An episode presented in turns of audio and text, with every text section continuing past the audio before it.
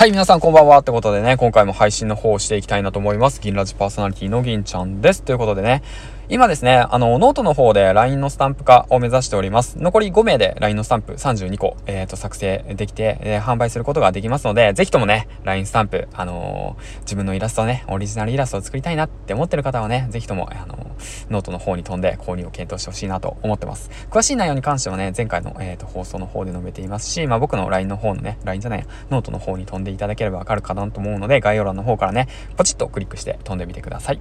はい、ということでね、えー、っと、そんな感じで今回もお話ししていくわけなんですけども、前回放送を聞いてくださった方はわかるかと思うんですけども、モチベーションをね、取り返す、取り戻す方法についてね、お話ししていけたらいいかなと思います。はい、ということでね、えー、結論から述べるんですけども、まあ僕がモチベーションを取り返した方法なんですけども、今一度、目的と目標を明確化させたってことですね。はい。うん。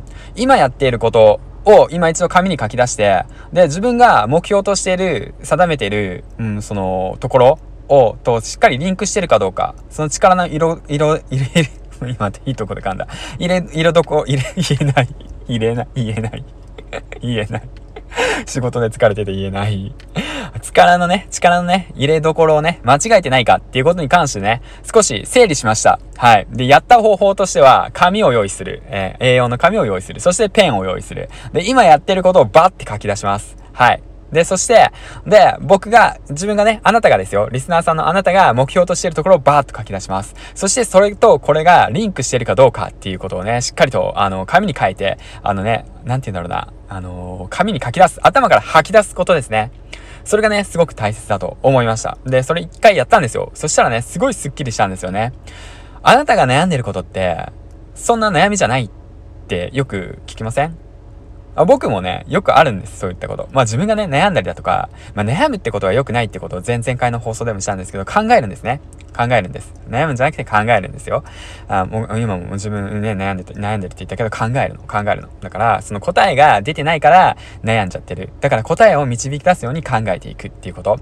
で、あと、あなたが毎日やってることっていうのはすごいことだってことをね、しっかりと認識するってこと。うん、一歩一歩前進してるってことをもう一度自覚するってことね。うん、なんかすごい自己啓発みたいな感じでなんかなっちゃってるんだけども、まあそうやって冷静に考えて、で、冷静に動くってこと。うん。そう。そういったこと。だから目的と目標をしっかりと紙に書き出して、それに向かってしっかりと動いてるんだってことをね、認識していけば、あの、モチベーションっていうのは下がっても必ず上がっていくっていうこと。それと、モチベーションが下がっている自分がいるっていうことを認識するっていうことも大切だね。うん。って思いました。本当に。まあこれも本を読んで学んだんですけども、大悟さんのね。うん。で、それと同時に、あと、やっぱりね、本ですね。本当本当本。うん、本当本だね。つまんね。本当本だね。うん。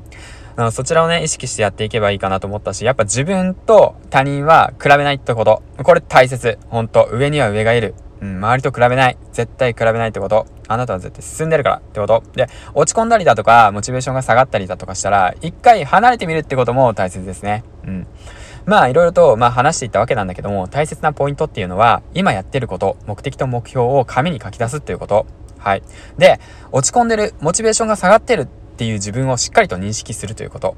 うん。で、三つ目。で、あの、そして、一旦作業から離れてみるってことですね。離れていても頭の中ではしっかりと考えてくれてるから、一旦離れて別のことをしてみるってことですね。まあだからまあ僕はね、毎日5本とか6本とか上げてたのを本数を減らして1本2本にして、で今後どうやってどういう風に進んでいこうか、何をしていこうかってことについてで考える時間を作りました。うん。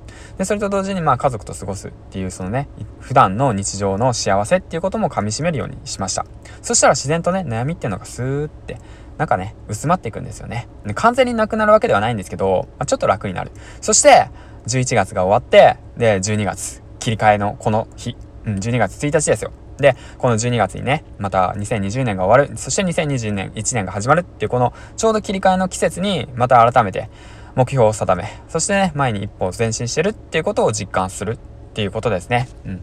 で、そして前に一歩一歩進んでいけばいいかなと思います。はい、ということでね、まあ長々と話したわけなんですけども、あの何かね、あの壁にぶつかって、なかなか進まないよ。あ、モチベーション下がってるよ。調子悪いよって思った方はね、ぜひとも、まあ、この放送を聞いて、前に向かって少しずつ進んでいってほしいなと思ってます。はい。ということで。まあそんな感じで最後までご清聴ありがとうございました。そして、えっ、ー、と、今年なんですけども、新しいチャレンジとしてね、あのークラウドファンディング、そして個人のね、オンラインサロンの立ち上げの方を向かって頑張っております。もし興味のある方は DM、コメントの方でね、コメントの方してみてください。してみてください。まあ、してください。ということで、最後までご清聴ありがとうございました。銀ラジオ銀ちゃんです。2020年もあと少しなんで、少しずつ前にね、一歩一歩進んでいきましょう。バイバイお仕事お疲れ様でした